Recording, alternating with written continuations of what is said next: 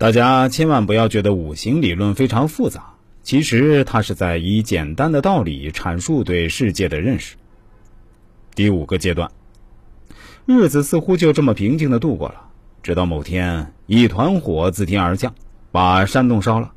中国人无奈的逃出山洞，却放眼尽是火海，眼看难免一死，却见天上降下一个奇怪的巨物，周身银光闪烁，阴阳翻转。莫是仙人来救？以通体透明的人自巨物上飞将下来，说道：“幸得我能及时赶到，老兄，快快上船吧。”听其音竟是西方人，中国人悻悻的上了船，说道：“兄所造之船，与不才在洞内苦苦思索之阴阳学说如出一辙，可见天下之道莫过于一个物字。”五行相生相克之后呢？你怎么不继续往下讲？与五行理论相符的有没有一套数学或者是演算系统？也讲讲呗。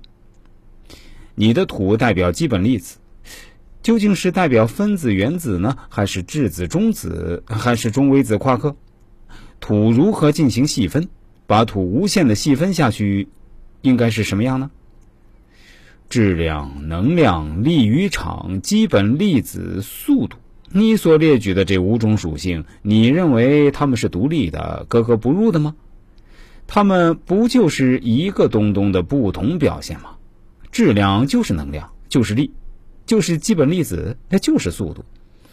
在它存在的那一刻，这五种属性就天然具备，更何况根本就没有在它存在的那一刻。它从原始以来就一直是存在的，也可以说一直是不存在的。这五种属性没有相生相克，它们一损俱损，完整统一。如果用一来形容倒是不错，偏偏觉得用五行有些别扭。五行是一套数学演算系统，它是抽象而哲学的，可以应用于无数的场景。你用五行与科学来生拉硬扯，肯定是可以扯上关系。但是绝对没有意义。如果你现在用五行可以解释科学无法解释的东西，或者能够知道科学发现未知的规律吗？何况你的五行只不过是套上了科学的面具，具体的很多细节你尚未来得及深入。等你真正有了研究成果，再来和我们分享，不亦乐乎？现代西方科学的确给人们的生活带来很多便利。但是也带来很多问题。